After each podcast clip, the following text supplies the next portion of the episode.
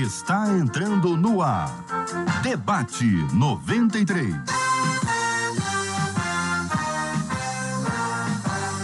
Realização 93 FM. Um oferecimento Pleno News. Notícias de verdade.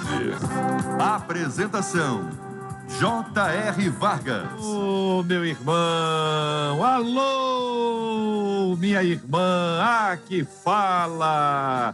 J.R. Vargas, estamos de volta.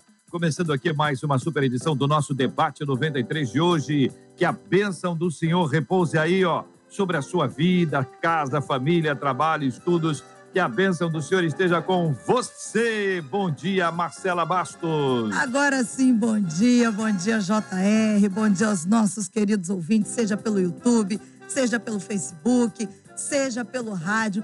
Que maravilha a gente começar mais uma semana, porque, ó, a segurança em permanecer na presença de Deus, nessa presença, que aliás o debate hoje tem muito a ver com isso, a gente mantém-se firme e seguro na presença dele. E ao longo do programa de hoje você participa com a gente através do WhatsApp 21 96803 8319 96803 8319.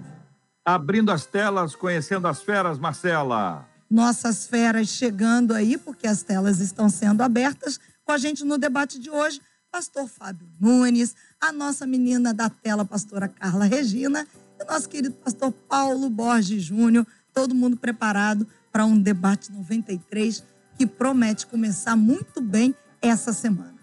Pastor Paulo Borges Júnior, que, Júnior, que está conosco aqui e também está se comunicando com os ouvintes no YouTube, né? Bobo nem nada consegue estar em várias plataformas de uma única vez. É parte da geração Z, já nasceu com a internet, já. é coisa impressionante.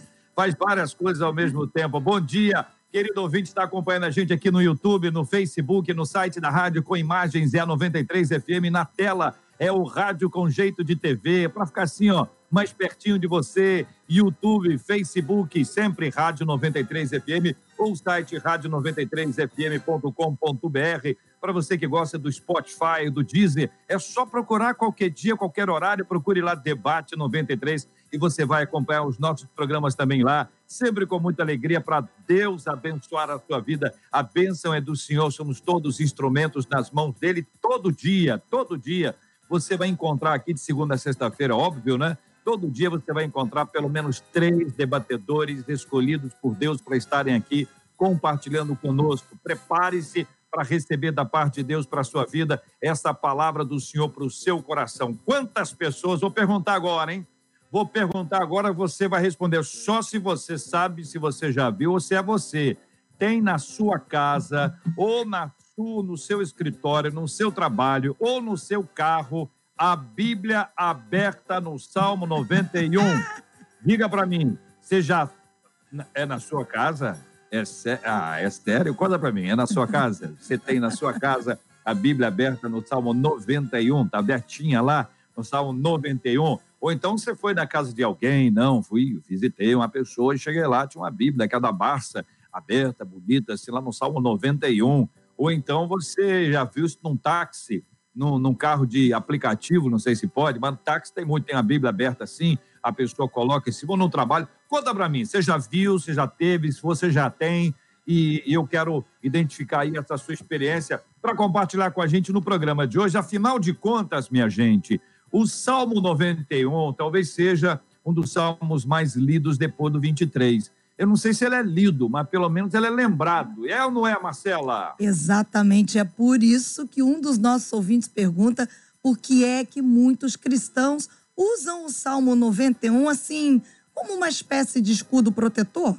A afirmação bíblica de que nenhum mal vai nos alcançar é a garantia de que a gente vai estar assim, sempre protegido?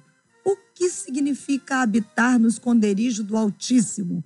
E que descanso é esse? A sombra do Onipotente. E o ouvinte pergunta: o que nos ensina o Salmo 91?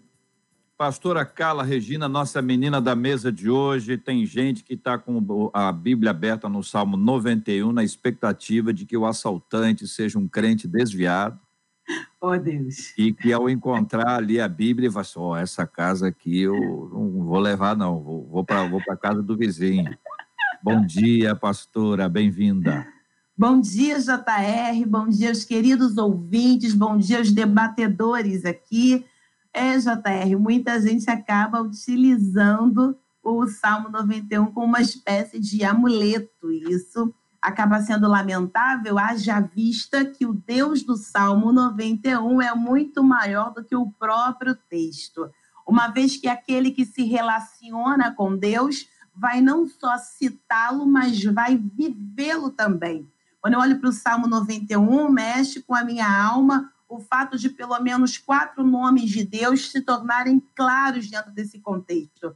Quem recita, quem fala, quem mergulha no Salmo 91 vai ter acesso aí ao Deus Altíssimo e vai ter a prova de que de fato ele está acima de todas as coisas, inclusive perigo.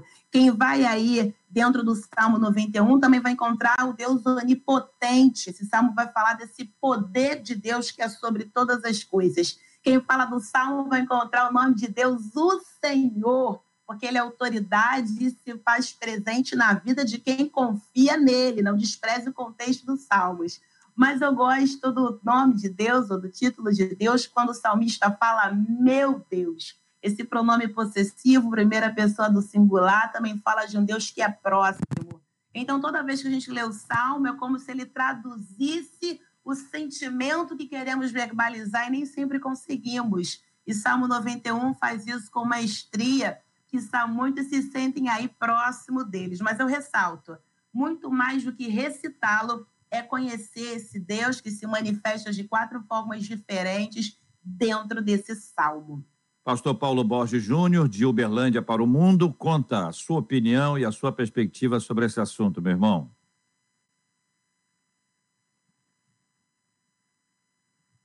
Pastor Paulo, libera o seu microfone, por favor, para gente. Não. Eu estou quietinho, dia, entendeu, Paulo? Eu só fiquei olhando, entendeu? Só fiquei observando. Bom dia, JR. Bom dia, Bom dia Marcela. Bom dia, pastor Fábio, pastora Carla. Um grande privilégio estar aqui com vocês de novo. É, eu, eu creio que para a gente entender isso melhor, seria bom até fazer a, a, a referência que você fez né, no Salmo 23. A gente tem a tendência de, de interpretar né, a palavra de Deus como se Deus oferecesse proteção e não traduzir a palavra de Deus como se Deus oferece segurança. Então, Deus nunca prometeu proteção, ele sempre prometeu segurança. O salmo, a palavra de Deus, é para oferecer segurança onde você não tem proteção. No mundo tereis aflições, nós não temos proteção. Mas nós vamos enfrentar o mundo com paz, senão vai se transformar num mal dentro de nós. Isso é segurança. Então, o próprio Jesus ele não foi protegido de coisa alguma, mas ele enfrentou tudo isso com segurança a segurança de que as aflições, as agonias, os embates dessa vida não iam corromper o homem espiritual que ele é.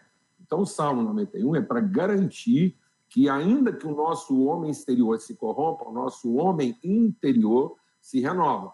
Então, ele fala da nossa interioridade, a segurança de ser agredido, de ser esbofeteado. Então, o Salmo 91 é para que eu possa apanhar numa face e ter a segurança de oferecer a outra. Então, ele não diz que vou estar protegido de apanhar na cara de um lado mas eu vou estar seguro para, mesmo apanhando de um lado, eu ter a segurança de oferecer o outro lado sem que isso me corrompa. Né? Então, o Salmo 23 é: O Senhor é meu pastor, nada me faltará. Isso quer dizer que vou ser uma pessoa completa. As pessoas têm a tendência de achar que não vai me faltar alguma coisa.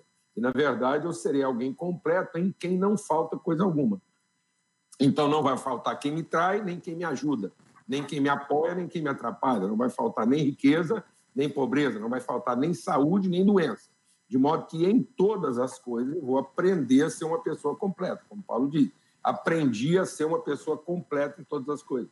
Mas muita gente entende tudo posso naquele que me fortalece como um poder para todas as coisas. E não a autoridade para todas as coisas, até aquelas pelas quais eu não tenho poder.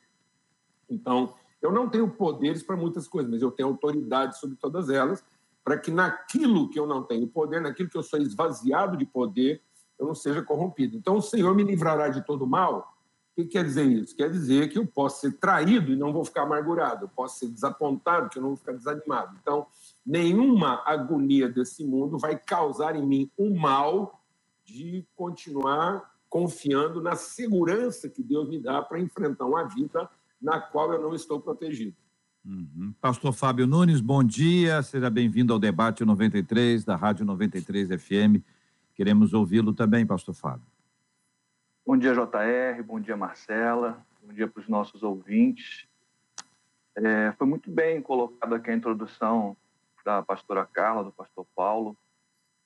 Agora, você falou da experiência de alguém que tenha a Bíblia no carro e aí foi assaltado. Eu vivi isso, JR, com aqui uma ovelha, viu? A Bíblia estava no carro, o ladrão levou o carro, levou os pertences da ovelha e alguns dias depois o ladrão ligou para a ovelha aqui da igreja e marcou lá na igreja para devolver o carro, né? porque filho de crente se arrependeu do que tinha feito e ali nós tivemos a oportunidade de, de orientar aquela pessoa. É, você levantou uma situação e eu posso dizer para você que é possível isso acontecer. Já aconteceu aqui na membresia da igreja.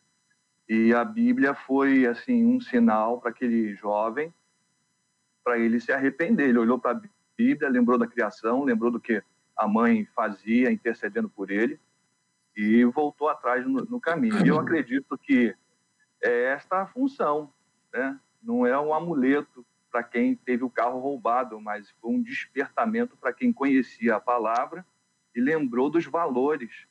E ali ele teve a oportunidade de corrigir o percurso, mudar a sua vida. Agora, tratando do texto em si, só acrescentando, o, o Salmo 91 ele tem a perspectiva de, de falar do poder de Deus, da segurança que temos no poder de Deus contra todas as questões da vida. Então, não é segurança contra alguma coisa, mas é uma segurança em Deus. A, a ideia do salmo é essa. É, é alguém que está testemunhando da sua relação com Deus, que entende que Deus tem poder para todas as coisas, independente de onde vem o mal, se é um mal que é de aspecto natural ou se é um mal de aspecto sobrenatural. Quem se relaciona com Deus sente essa segurança para viver os dilemas da vida, viver a realidade. Muito bem. Acho que não há nenhum problema da gente ter a Bíblia no carro, ter a Bíblia em casa. Talvez o ponto aqui para a gente identificar seja que relação é essa que está sendo estabelecida com a Bíblia. É uma relação com, com a palavra, no sentido mais bonito que isso, que isso nos traz, é uma relação que parece de fato um amuleto, aí é a ideia da, da espada, não no sentido bíblico, né? Mas no sentido de ser algo que alguém vai olhar e vai dizer: olha, não mexa com ele, ou não mexa com ela, não sei. Não sei se o encaminhamento é esse, se esse é o processo mais saudável, ou se isso pode nos encaminhar para uma religiosidade meio que ritualística, Brasileiro tem muito disso, né, gente? Tem muita crendice, né? Então, tá aí o assunto, tá em pauta. Microfones e telas abertas. JR, a grande preocupação é justo quando a pessoa tem essa relação errada para com a palavra. Embora o Cristo seja a própria palavra, a falta de um relacionamento íntimo e profundo com Deus, como bem disse o pastor Paulo, vai fazer nos enxergar o que, na verdade, o texto não quer dizer. E a única a única ótica pela qual a gente pode enxergar com perfeição é se for por Cristo, pela cruz de Cristo, pelo sacrifício de Cristo. E por isso o relacionamento é algo tão imprescindível para que esse entendimento seja mais profundo. A gente vive uma geração, e eu não generalizo isso, mas de papagaio de pirata. Eu repito que ouço, mas não vivo o que falo. Então, eu falo sobre alguém que eu não conheço. Então, dá mais trabalho uh, falar como se conhecesse do que se permitir conhecer de verdade. E eu acredito em experiências espirituais, já vivi algumas também, mas ainda assim isso não nos exime de buscar esse relacionamento com Deus. No caso do pastor Fábio, que foi aqui ilustrado, é, embora seja aqui uma, um exemplo bem específico, perceba como, de alguma forma, o contato com o universo da fé fez com que aquele jovem se lembrasse do que ele foi ensinado de algum relacionamento que a posteriori ele possa ter tido e de como esse relacionamento não fica só em palavras. O cara volta e devolve pertences. Assim como Zaqueu, Jesus entra na minha casa, eu tenho um relacionamento com ele e vou restituir quem eu defraudei. Então, relacionamento com Deus não fica só no campo do teórico. Relacionamento com Deus vem para o campo da prática também. É. é nós aí, corremos. Paulo? Sim, Fábio, fique à vontade. Pode falar, Fábio. É, nós corremos dentro da nossa cultura, como bem levantou aqui o JR, esse risco de pegar coisas e, e nos seus símbolos transformar aí de verdade em ídolos, né? Nós temos isso na nossa cultura. E a primeira fala da pastora Carla foi bem interessante. O Deus do Salmo é maior que o Salmo. Né? E, e nós podemos é, criar é, imagens de ídolos, não naquela imagem né, de escultura, mas no, no, no imaginático. Né? A gente vai imaginando, né?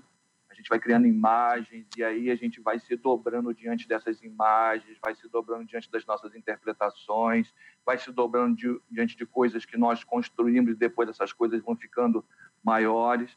E aí pode haver a idolatria da própria Bíblia, a idolatria da própria Bíblia, a idolatria da denominação, a, a idolatria de um determinado conjunto de cânticos, né, do cantor. É, a gente corre esse risco de, de, de criar imagens e se submeter a elas. E esse é o pecado original, é quando nós tentamos colocar qualquer coisa no lugar de Deus. E esse pecado leva à morte, né? Então, nós precisamos realmente entender qual é o papel da, da palavra de Deus, precisamos nos aplicar em desenvolvê-la na nossa vida e a palavra de Deus vai nos levar a ter um relacionamento com Deus onde Deus governa a nossa vida e nós dependemos, dependemos exclusivamente dele. E aí, Paulo? É, o, o JR, às vezes alguém pode estar ouvindo a gente até pensando que seria um exagero a gente dedicar tanto tempo a essa reflexão e esse debate. Só que às vezes as pessoas não percebem que esse elemento, né, essa forma de provocação, está dentro do lado do, do, tripé dos elementos que compõem a tentação naquilo que é a sua, o seu conjunto. Que é o aspecto da soberba da vida. É quando você olha para a sua relação com o divino e começa a achar que você não é alguém para viver a vida e se tornar uma pessoa que expressa as virtudes de Deus na vida, como ela é. E aí a gente quer ter a soberba da vida, o controle da vida, ou seja, eu sou isento à vida. Né? E, e, isso está lá quando o diabo vai tentar Jesus. Ele oferece isso lá como uma das possibilidades. Ele coloca no alto de um templo e diz lá no alto uma torre, diz, agora você pula aqui e pega a proteção de Deus. Então, às vezes as pessoas estão se relacionando com a palavra de Deus nessa soberba. Isso é uma coisa meio de soberba mesmo, porque você se relaciona como se né, Deus estivesse oferecendo proteção para as escolhas que você faz. Então a gente faz as escolhas e Deus tem a responsabilidade de nos proteger das consequências ruins das escolhas que eu fiz e não que Deus vai orientar as decisões difíceis que eu tenho que tomar. Então, Deus é o orientador das decisões e não o abençoador das escolhas. E agora eu quero falar um pouco como engenheiro, bem rapidamente. Que é o seguinte: os elementos que a gente usa, os equipamentos que a gente usa numa obra ou no trânsito, são equipamentos de segurança, não são de proteção. Aquele cinto é cinto de segurança, não é de proteção. O capacete que o cara usa lá nessa reforma que está fazendo atrás da casa do Fábio lá, é um capacete de segurança, não é de proteção. Mas tem muito cristão achando que o capacete que ele usa é de proteção, que o tijolo não vai cair na cabeça dele ou que ele pode dirigir a qualquer velocidade que ele está usando um cinto da proteção divina e que o carro dele não vai bater. Não, é para que em batendo eu tenha segurança na batida. Em caindo tijolo, eu tenho a segurança do impacto. Então, a palavra de Deus não vai nos proteger dos acidentes, das imprudências dos outros, ou seja, pode ser que eu estou lá dirigindo, cumprindo lá a meia velocidade, vem lá um louco ensandecido e bate meu carro, e aí eu estou com um cinto de segurança. Aquele cinto não vai me proteger de um outro motorista louco, mas vai me dar segurança para enfrentar a loucura dos outros. Agora, se eu pegar o meu próprio cinto, pus o cinto, achar que ele é de proteção e dirigir a 140 por hora, pode ser que eu vou danificar a vida de alguém que não está nem mesmo seguro para enfrentar as minhas loucuras. Então, tem muito cristão que acha que estão usando um cinto de proteção, ele, ele, ele toma uma decisão louca na vida e ele acaba danificando pessoas que nem têm o conhecimento que ele tem, não estão em condição de enfrentar as loucuras dele. Então, tem muito cristão hoje que, nessa soberba da vida, achando que estão protegidos das coisas, estão danificando a vida de pessoas que não estão preparadas para um cristão doido.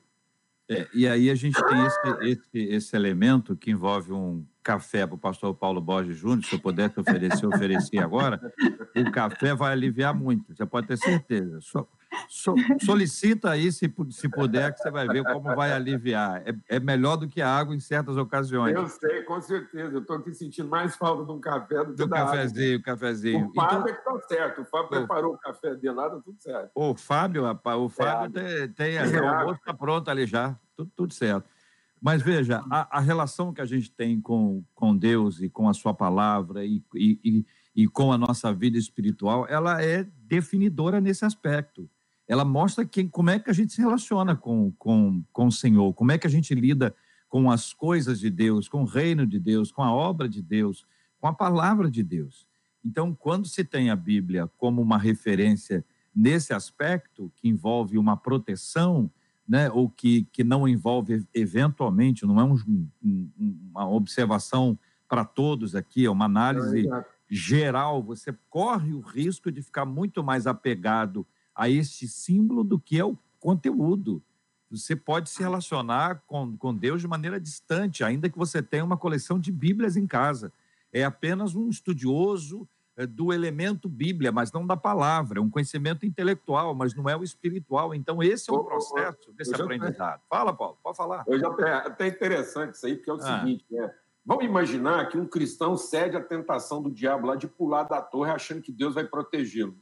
E aí ele pula. A desgraça não é um cristão é, é, é, inconsequente pular de uma torre, porque, num certo sentido, mesmo que ele esteja pulando uma torre, a alma dele está salva, como Paulo falou. O duro é esse que caindo na cabeça de um transeunte que está passando embaixo da torre, que não tem nada a ver com o assunto, e matar aquele infeliz, porque é um cristão imprudente, um cristão arrogante, soberbo, que pulou de uma torre achando que é Deus protegendo, e ele acaba causando um dano irreparável na vida de alguém que não conhece Deus nem o suficiente para ter a sua alma salva, como é o que está acontecendo. Então, assim, muitas vezes o mal maior não está nem na vida do cristão que está usando de forma idolatrada a Bíblia, o que quer que seja, como amuleto. O problema é que isso vai causando uma onda de imprudências que está danificando, está, está traumatizando e ferindo a vida de pessoas que, que não estão preparadas né, para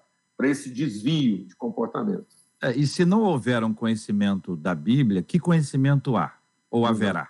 É, é, é, é, tá, tá, vivendo o quê? Qual, qual que é o negócio? É, é ditado popular, que, que, é bom. Tem ditado aí que são muito bons, só não são inspirados. Então, se não é inspirado pelo Espírito Santo, tá vivendo de quê? Não basta só o ouvir acerca de, precisa ter a sua experiência pessoal e personalizada com. Perceba o início do Salmo 91, versículo 1, aquele é um pronome demonstrativo que poderia estar no plural, no entanto, ele é singular. Isso nos convida a uma reflexão totalmente individual, ou seja, não é um grupo privilegiado, é uma responsabilidade pessoal. A decisão do relacionamento com aquele que habita, ou ser aquele que habita no esconderijo do Altíssimo, é minha. Eu gosto de Naum, capítulo 1, versículo 7, que diz que o Senhor é bom, é fortaleza no dia da angústia, mas que vai dizer também que conhece os que confiam nele. Os que confiam nele. Então, dentro de Naum 7, eu consigo perceber que o Eterno faz aí essa, essa diferença. A confiança precisa estar colocada no lugar certo. E outra, não é falar como quem conhece, é conhecer de fato e de verdade. Sabe quando Penetra quer entrar na festa? Ele diz: Eu conheço o dono da festa. Mas a pergunta é: o dono da festa te conhece?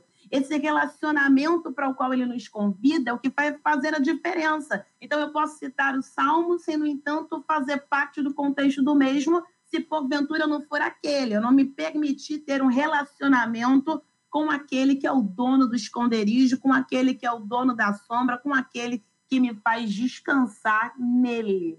Pois é, aí, Fábio, eu volto para o seu, seu exemplo, só para poder aproveitar que você deu um exemplo excelente, bem, bem claro, assim, né, bem nítido, né? É possível, é possível que alguém esteja nos acompanhando agora que tenha tido seu carro roubado com a Bíblia dentro e o carro não veio. Então, só só se adapta a essa realidade de dizer, poxa, meu carro na verdade não tinha uma Bíblia, ele tinha tinha Bíblia, comentário bíblico e estava com enciclopédia. Aí é ruim mesmo, né? aí fica pior ainda, né? Enciclopédia bíblica, é uma coleção de livros, uma maravilha. E foi e não veio. O camarada é um estudioso, o camarada que levou, o cara é estudioso e tal. Mas veja, aí você que conhece a Bíblia sabe que essas coisas, Deus é soberano. Então, pelo fato de conhecer a Bíblia, você conhece a soberania de Deus e você se adapta a esses processos de não exigir de Deus alguma coisa, de não colocar o dedo e dizer por que, que o senhor fez isso com fulano e não fez comigo, esse tipo de comparação que acontece muito, que é fruto dessa religiosidade superficial, né? que não tem profundidade. Então, meu, meu apelo aqui é exatamente na linha da profundidade, na linha é, até que a experiência ela vem depois do conhecimento, para que a fé não venha pela experiência pelo ouvir da experiência, tá certo? Mas a fé vem pelo ouvir, ouvir da palavra, e fruto da palavra vem a experiência. Fala, Carlinha. Fala, espera um minutinho que a Carla está em cólicas. Fala, Carla.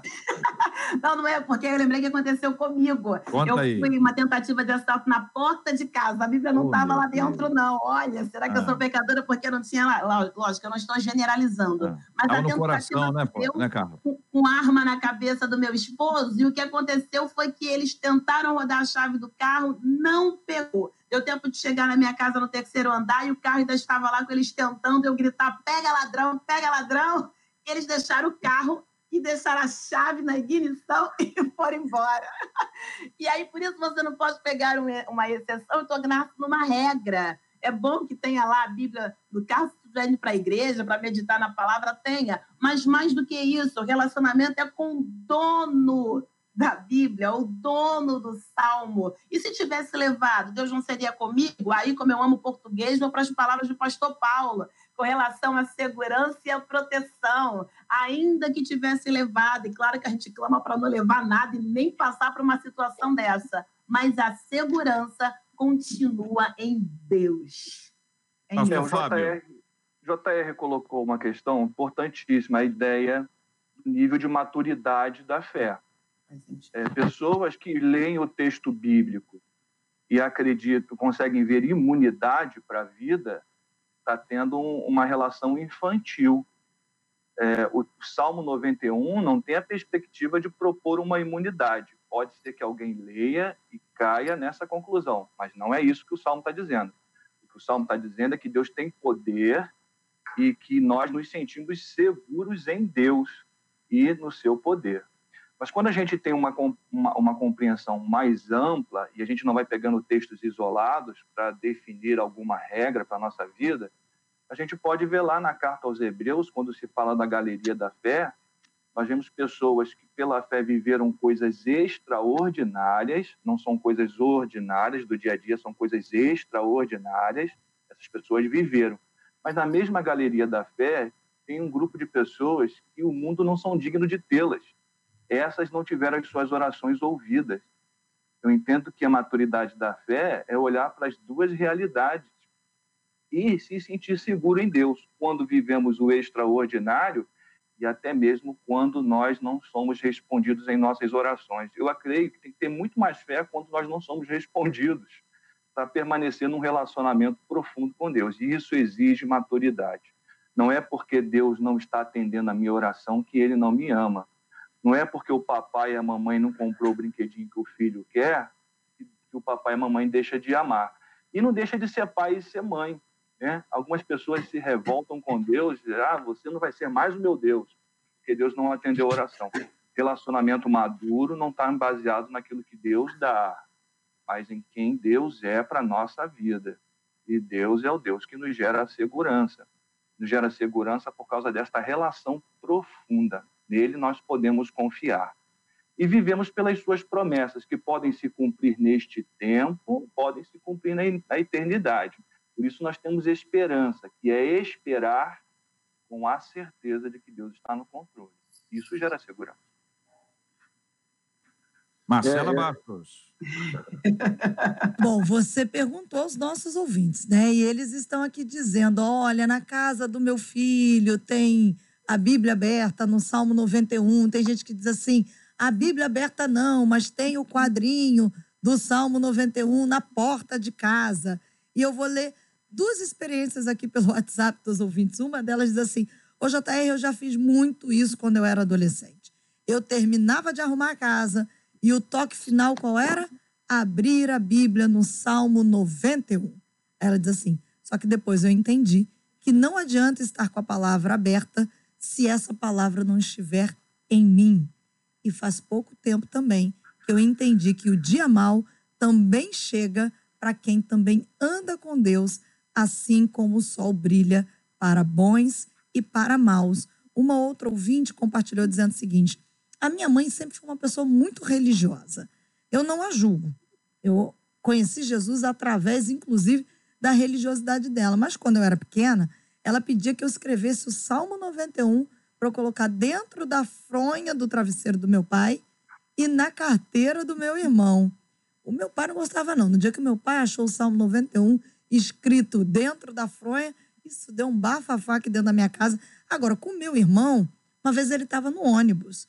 E quando o ônibus foi assaltado, ele abriu a carteira, pegou o que eu tinha escrito do Salmo 91 e começou a orar. Aí ela diz assim: sabe o que aconteceu? Todo mundo no ônibus foi assaltado, menos o meu irmão. Ela bota aqui o risos. Ela diz assim: é, mas o que, que gerou depois disso? Tanto eu e meu irmão nos convertemos. Hoje, meu irmão é um pastor, para a glória de Deus, diz ela que essa é a experiência dela com o Salmo 91, achando como protetor, como um escudo protetor, diz ela. E aí, companheiros? É, eu creio que essa, essas coisas elas têm que ser entendidas né, na, na, no momento. Né? Uma, uma é a, a eficiência da palavra na vida daquele que não tem conhecimento. Então, eu acredito, eu, eu, eu, eu, eu tenho esse entendimento também da, da, palavra de Deus que funciona independentemente. Então, eu acho que na vida, por exemplo, do irmão desse, dessa menina que estava no ônibus lá, ele era um incrédulo, então aquilo serviu para ele com um exercício de fé e foi na vida dele um sinal que o aproximou de Deus. Então, os sinais são para aqueles que não creem. Então, há um aspecto da palavra de Deus que realmente vai funcionar de uma forma eficiente, como um milagre, um prodígio, para que ele possa ter os olhos voltados para Deus mas ela vai ter uma outra eficácia, e nós não estamos falando mais de eficiência, na vida daquele que já crê. Então, em tese, se o irmão dela fosse o pastor de hoje no mesmo ônibus, ele ia dizer talvez diferente, não para que ele fosse protegido e não ser o único assaltado. Ele ia dizer: Deus, o único que pode ser assaltado nesse ônibus hoje sou eu. Então, deixe que os outros não sejam e que eu seja o único. Porque o único que está em condição de ser assaltado aqui hoje sou eu. Então, está vendo? Aquilo que era uma eficiência para o incrédulo passa a ser uma eficácia para o cristão. E é a mesma palavra. É a mesma palavra. Então, assim, se a un... qual é a única casa do bairro que pode ser assaltada? É a do crente, porque ele está em condição de sofrer aquele dano. Então, ele poderia dizer: Deus, ó, se tiver que vir um assaltante aqui no bairro, que venha na minha casa, porque eu sou o único que estou em condição de recebê-lo. Então, se ele tiver que roubar a Bíblia, que ele roube a do crente, porque ele fala: escuta, não leva só a Bíblia, não. Eu tenho aqui o um manual também de interpretação, tem um livro de exegese, tem uns compêndios que leva tudo, senão você não vai entender nada. Porque na vida do cristão, se ele te roubar a túnica, você dá também o quê? A capa, porque é só o conjunto vai fazer sentido. Agora, na vida do incrédulo, talvez, ele precisa ter essa experiência com o poder. Mas na vida do cristão, ele tem que ter a consciência da autoridade. Então é o mesmo salmo. Então, o mesmo salmo na vida de uns vai mostrar a eficiência do poder. E na vida daquele que já é convertido, vai provar o quê? A consciência da vontade. Então, para o cristão que já está convertido, já passou né, dessa fase de depender tanto do poder e estar tá mais em busca da vontade, o Salmo 91 se aplica a, uma, a um outro nível de entendimento. E, e vai ter esses milagres mesmo. Pode continuar escrevendo, pode pôr no painel do táxi, pode carregar no bolso, pode fazer o que você quiser, porque é, é a palavra de Deus ainda. Agora, o problema é que aquele que, podendo ter entendimento, continua agindo. Então, os milagres vão continuar, só que os milagres são sinais, eles são só a parte introdutória de uma relação. Os milagres têm a sua eficiência, mas não têm a sua eficácia. O que tem eficácia é conhecimento e intimidade com Deus. Mas é o mesmo salmo, para uns e para outros. Pastor Paulo, Pastor Paulo, o senhor conhece bem o carioca, não conhece? Conheço. O senhor já sabe que vem, vem zoeira aí, né? Eu claro. sabe, né? O, claro. Carioca então, dizendo: não precisa vir na minha casa, não precisa roubar meu carro, pode só na casa então, do pastor Paulo. KKKKK. Não, é brincadeira. É lógico, mas então quer dizer porque tem um assunto aí que é muito recorrente no Rio de Janeiro. Eu costumo dizer o seguinte: bala perdida é só aquela que mata incrédulo, porque na vida do cristão ela é uma bala salva, porque ela a bala não está nem a bala que matou o cristão está perdida, porque ela é uma bala salva, porque ela cumpriu um propósito de devolver ele para casa, porque todo cristão está na esperança de voltar para casa. Então, na vida do cristão, a bala não foi perdida, ela só é perdida na vida daquele que, que, que ainda não tinha consciência do seu propósito. E sei que Vamos vai Vamos ouvir os cariocas agora. Vai, pastor, pastora Carla, pastor Fábio. O nível de maturidade. Por favor, pastor, por favor. Não, é, o nível de maturidade. Pastor Fábio até falou sobre isso, acerca da maturidade com a qual ele dá com a palavra. Então, o nível de maturidade é outro, tem que ser outro patamar para poder avançar e dizer: vem em mim, vem em mim.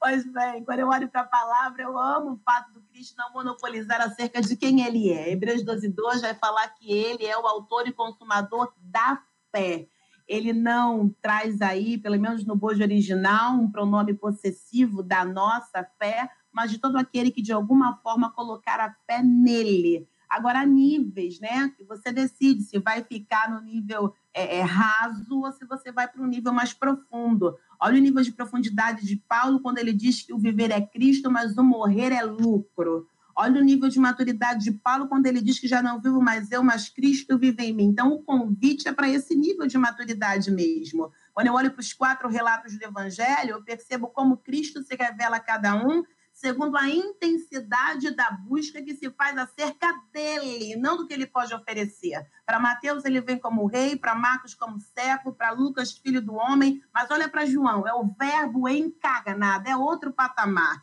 Enquanto Mateus, Marcos e Lucas, não minimizando o relato do Evangelho, pelo amor de Deus, longe de mim, mas são sinóticos, visão similares, olha como João é autótico, uma visão própria, personalizada, 90% de exclusividade no relato do Evangelho que ele escreve. Então, de fato, quanto mais perto do Cristo, mais profunda e ampla revelação acerca do mesmo. Agora, quanto mais distante do relacionamento com Cristo, você acaba ficando no raso. Quando o convite é para que mergulhemos muito mais profundo, que Deus nos ajude nesse mergulho.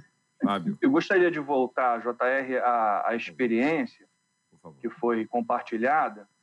Eu creio que é importante que a gente entenda que a gente não vai questionar aqui a ação de Deus na experiência pessoal, né? Mas eu entendo que pessoas têm experiências com Deus, ainda que a sua compreensão esteja equivocada, porque Deus é soberano. Exatamente.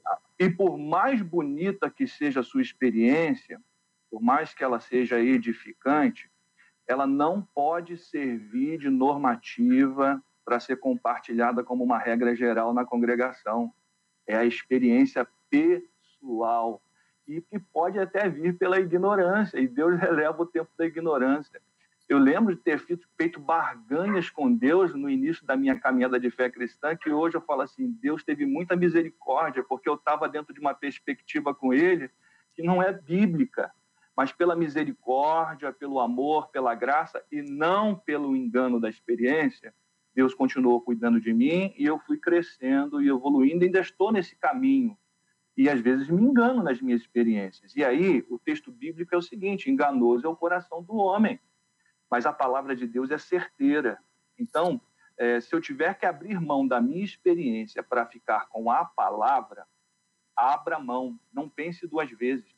A, a experiência pode levar você a um engano do coração, mas a palavra de Deus não, ela vai gerar certeza. Por isso que o princípio a ser compartilhado como regra e normativa para a igreja vai ser sempre a palavra. Por isso a gente erra quando não conhece. E aí, Marcela Bastos? Olha, os nossos ouvintes estão aqui compartilhando as suas experiências. Uma das nossas ouvintes no Facebook disse assim: Olha, eu tive dois carros roubados em dias diferentes, quando eu estava dentro da igreja assistindo o culto. Ela disse assim: Eu não murmurei contra Deus, apenas não entendi. Como não tinha seguro, eu não perdi tudo.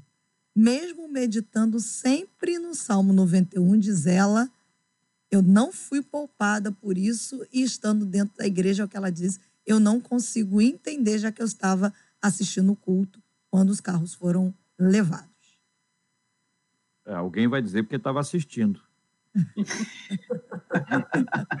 Esse aí é o outro aí, lado. É, Esse é o outro lado da, tem da gente implicante, história. né? Tem gente implicante é, que vai ficar. Mas veja, o que a gente está tentando é, discutir aqui e apresentando para o nosso ouvinte é que quando, por exemplo, Deus apresenta, se apresenta, né, e o salmista declara isso num texto inspirado pelo Espírito Santo: o Senhor é o meu refúgio e fortaleza, e a gente tem uma ideia de fortaleza, de refúgio, ou de esconderijo, ah, ou de sombra, enfim, todos esses aspectos que nós vamos é, com, compartilhá-los, e, e, e a gente busca isso, né? É natural que a gente busque isso, não é problema nenhum. Uma pessoa vivendo uma enfermidade, ela está orando pela cura, e está orando pela cura dela. Ela está pedindo ao Senhor que ela seja curada, restaurada. Uma pessoa está vendo uma crise, está orando para que essa crise passe, para que o temporal seja acalmado. Não há problema nisso. O que está no aspecto aqui é do entendimento da palavra. Que palavra é essa? O que ela significa? O quanto essa palavra ela se torna verdade para mim? E aí lembra de guardei a tua palavra no meu coração, o quanto ela está do lado de fora e o quanto ela está dentro. Se ela puder estar dentro e do lado de fora, perfeito. Agora, se ela estiver só do lado de fora, ela parece alguma coisa que a gente contrata, é um segurança, né? Que a gente contrata, uma empresa, uma pessoa, a pessoa vai me acompanhar, que vai ser o meu guarda-costa. A gente está transferindo a confiança para esse tipo de abordagem.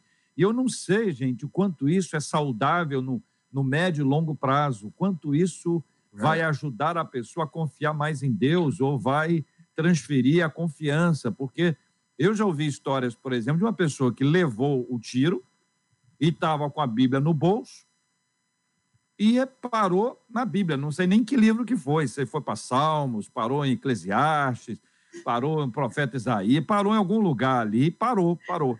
Então, a partir disso, o que, é que você faz? Todo mundo vai andar com a Bíblia no bolso, porque se acontecer. Então, isso fica um, é, é um aspecto que eu não sei se adoece, se deixa mais saudável. Eu trago aqui para que vocês digam, porque a gente ah, precisa de orientação.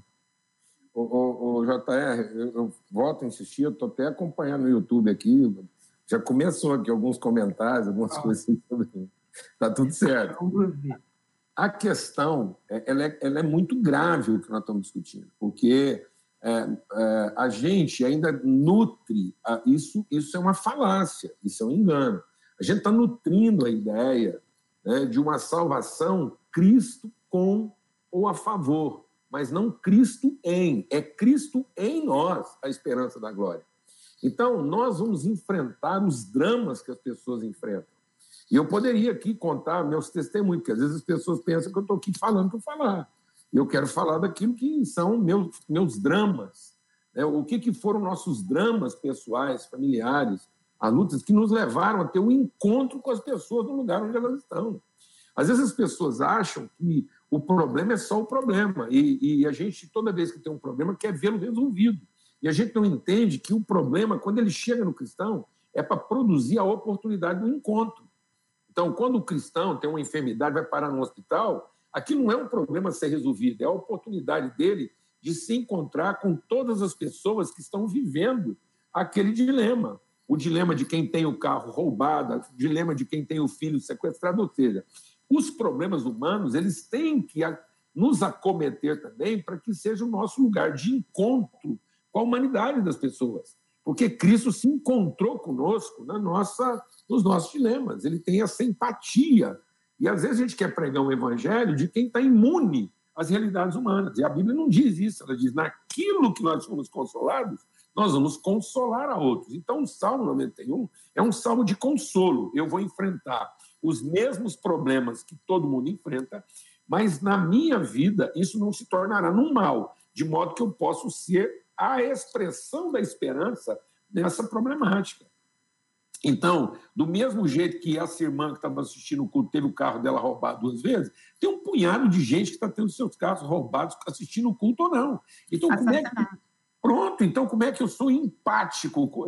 Eu, eu, eu, tenho que perceber que quando Deus permite um problema, Ele está me, ele está me colocando no universo da responsabilidade e não da vitimização. Os cristãos estão se vitimizando dos problemas humanos em vez de entender que nós somos responsáveis por eles.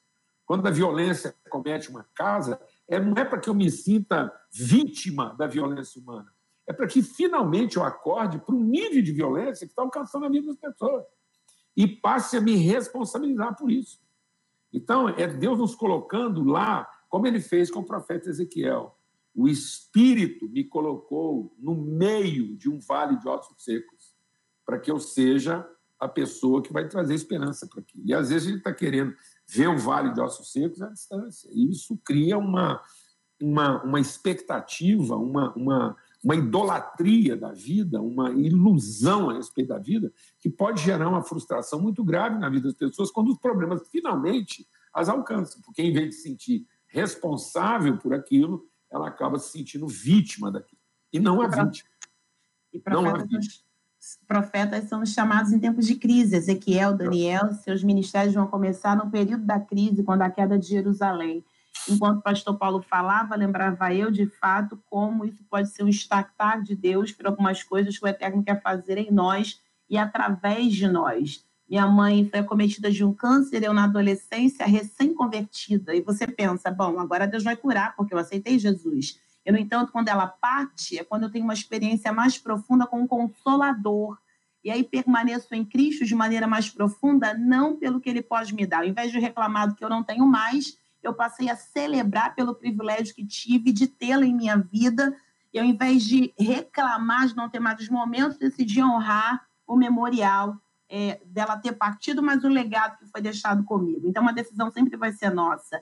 Lembrei também de vários casos de pessoas que não tiveram seu carro assaltado enquanto estavam no culto, não, mas de pessoas que foram assassinadas, muitas das vezes por conta de um assalto depois de vir do culto. Ninguém aqui quer passar por nenhum mal, longe de mim. Eu não quero também, não mas em contrapartida compreender que de uma maneira ou de outra Deus nunca perde o controle da história. Ou eu confio nele ou eu vou ficar murmurando contra ele. É doloroso, é difícil, mas nos faz crescer e permanecer num relacionamento com ele. Eu gosto de um texto, JR Mateus 7, 21 a 23, que diz que nem todo aquele que me diz Senhor, Senhor, herdará reino do céu, mas aquele que faz a vontade de meu Pai. O texto prossegue, isso para mim maximiza tudo porque tem gente que supervaloriza dons em detrimento de fruto, supervaloriza o milagre vivido em detrimento do maior milagre que é a salvação. Eu acredito que esse debate precisa trazer-nos para o centro da questão que verdadeiramente importa.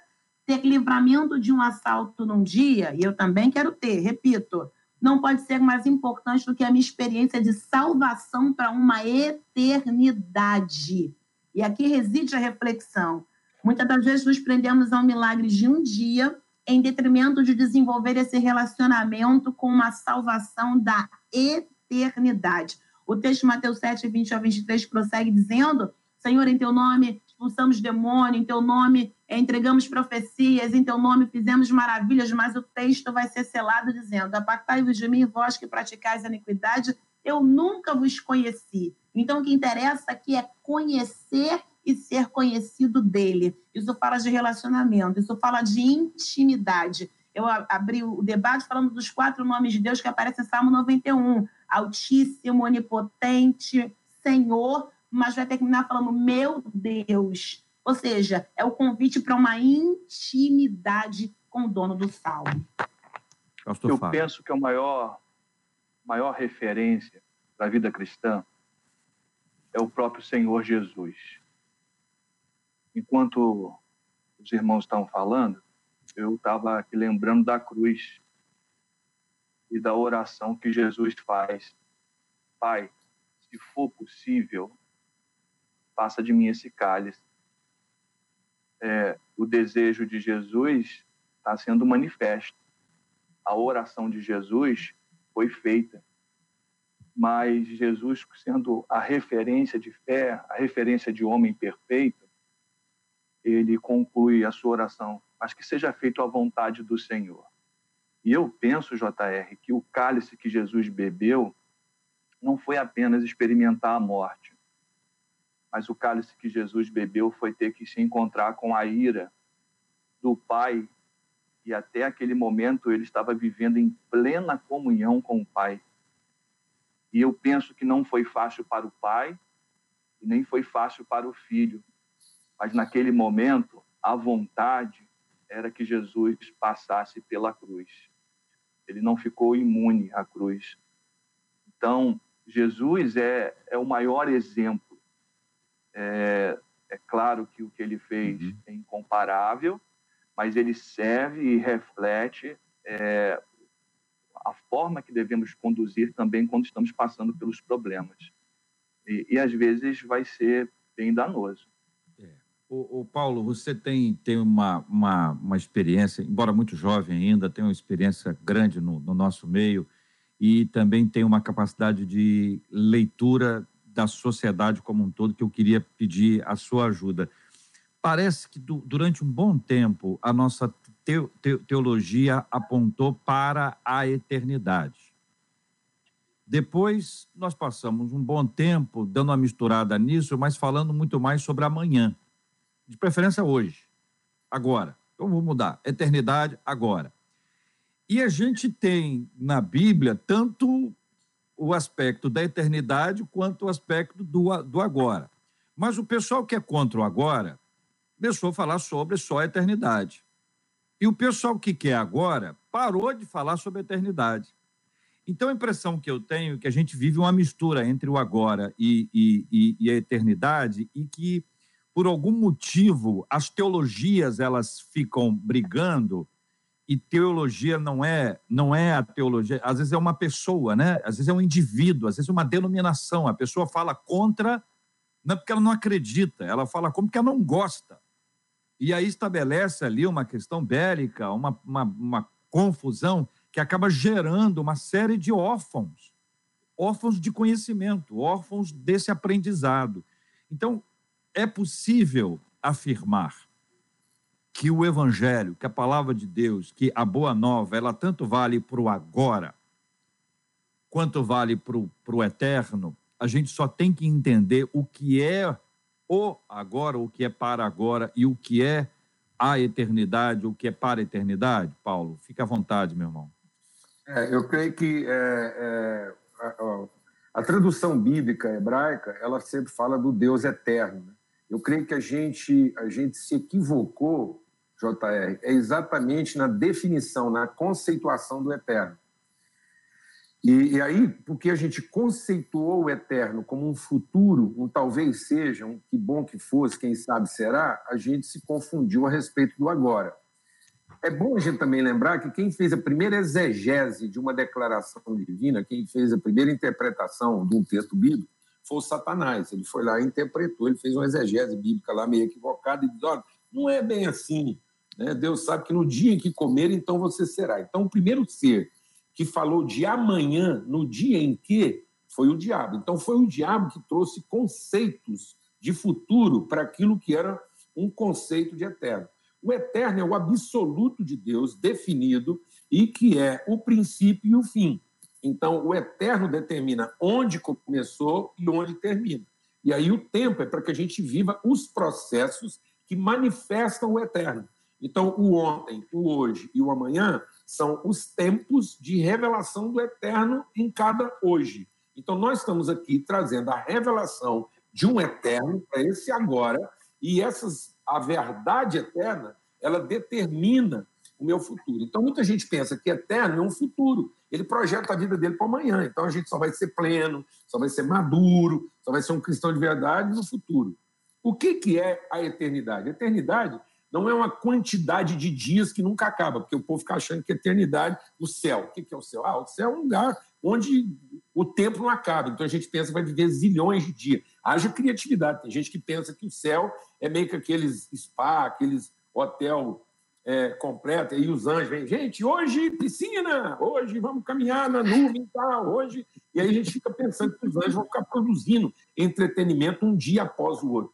Não, o que é eternidade? É um dia que de tão intenso ele nunca acaba. É um dia no seu meio-dia, ou seja, ele nem vai ficar mais claro e nem vai ficar mais escuro. Quem fala bem de eternidade é o salmista no Salmo 139. Ele fala: O dia que eu entendi a minha eternidade, eu entendi que agora luz e trevas para mim não fazem diferença, porque a luz brilhou. Então, para quem tem a consciência do eterno, não tem nem perto nem longe, não tem nem alto nem baixo, não tem nem fácil nem difícil, não tem perigo ou espada, porque ele vive a compreensão do seu absoluto em Deus. Ele sabe que ele é uma vontade divina se manifestando no tempo.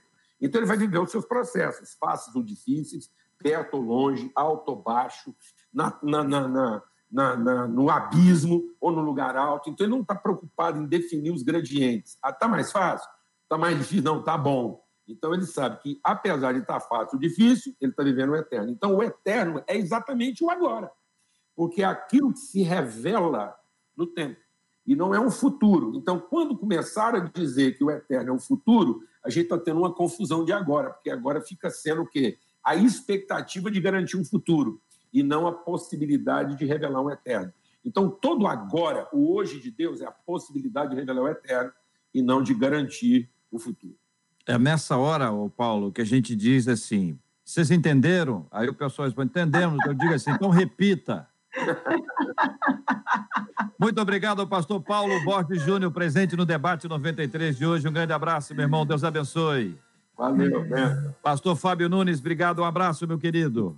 Um abraço, JR, um abraço para todos os nossos ouvintes. É muito bom estar aqui com vocês mais uma vez. Pastora Carla Regina, obrigado, Deus abençoe. Eu que agradeço, JR. Um beijo a todos aí das redes sociais. Tem uma benção estarmos juntos aqui nessa manhã. Marcela Bastos, muito obrigado, Deus abençoe. Vamos deixar um abraço aqui para os nossos ouvintes, JR, todos eles dizendo aos pastores: muito obrigada por esse debate de hoje. Que debate esclarecedor que debate abençoado. E vou ler aqui o WhatsApp de uma das nossas ouvintes. Ela nos enviou na semana passada, na sexta-feira. Nós não conseguimos fazer menção do WhatsApp dela, mas eu queria ler aqui o que tem acontecido com os nossos ouvintes. Ela diz assim: gente, olha, nem sempre eu consigo acompanhar vocês ao vivo. Só que eu não perco nenhum debate. E eu sempre ouço pelo Spotify. Quero aqui somente agradecer a todos vocês eu não sei nem contabilizar quantas vezes Deus usou vocês para falarem comigo. Sou confrontada diversas vezes e aprendo muitíssimo, até mesmo quando tem alguns temas que a princípio não me interessam muito. Ainda assim, eu ouço e Deus sempre me mostra algo novo. Quantas vezes falei com Deus pela manhã e depois Deus usou vocês para me responder? Então eu passo aqui somente para agradecer a todos vocês e pedir a Deus que continue abençoando a vida de vocês, a vida de cada debatedor, dando sabedoria. E nós dizemos: Bendito seja o nome do Senhor. E se assim como essa ouvinte você perdeu, olha, olha, gente, pode entrar no YouTube, no Facebook, no Spotify, no Deezer, está lá. E a nossa o nosso desafio para você é compartilhe, porque bênção a gente compartilha. No YouTube você sabe, quanto mais curtidas um vídeo recebe, mais ele se torna na linguagem da plataforma um vídeo relevante. Então ele, se, ele acaba virando sugestão para que outras pessoas assistam. Então, da mesma maneira como você foi abençoado hoje, contribua aí para ser bênção na vida de tantas outras pessoas nós louvamos o nome do Senhor, JR. Louvado seja o nome do nosso Deus e Pai. Pastora Carla vai orar conosco. Peço a você, ouvinte, que esteja em oração pelos nossos debatedores, os nossos convidados especiais, pelo nosso time, Marcela, por mim, pela Heloísa, pelo Eliezer, pela Luciana. Que Deus continue cuidando da vida de cada um também, de igual forma. Deus abençoe você onde você estiver.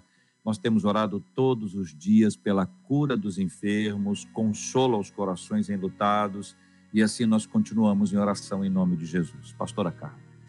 Amado da nossa alma, em tua presença e intercessão, entramos agora, crendo no teu agir em favor do teu povo.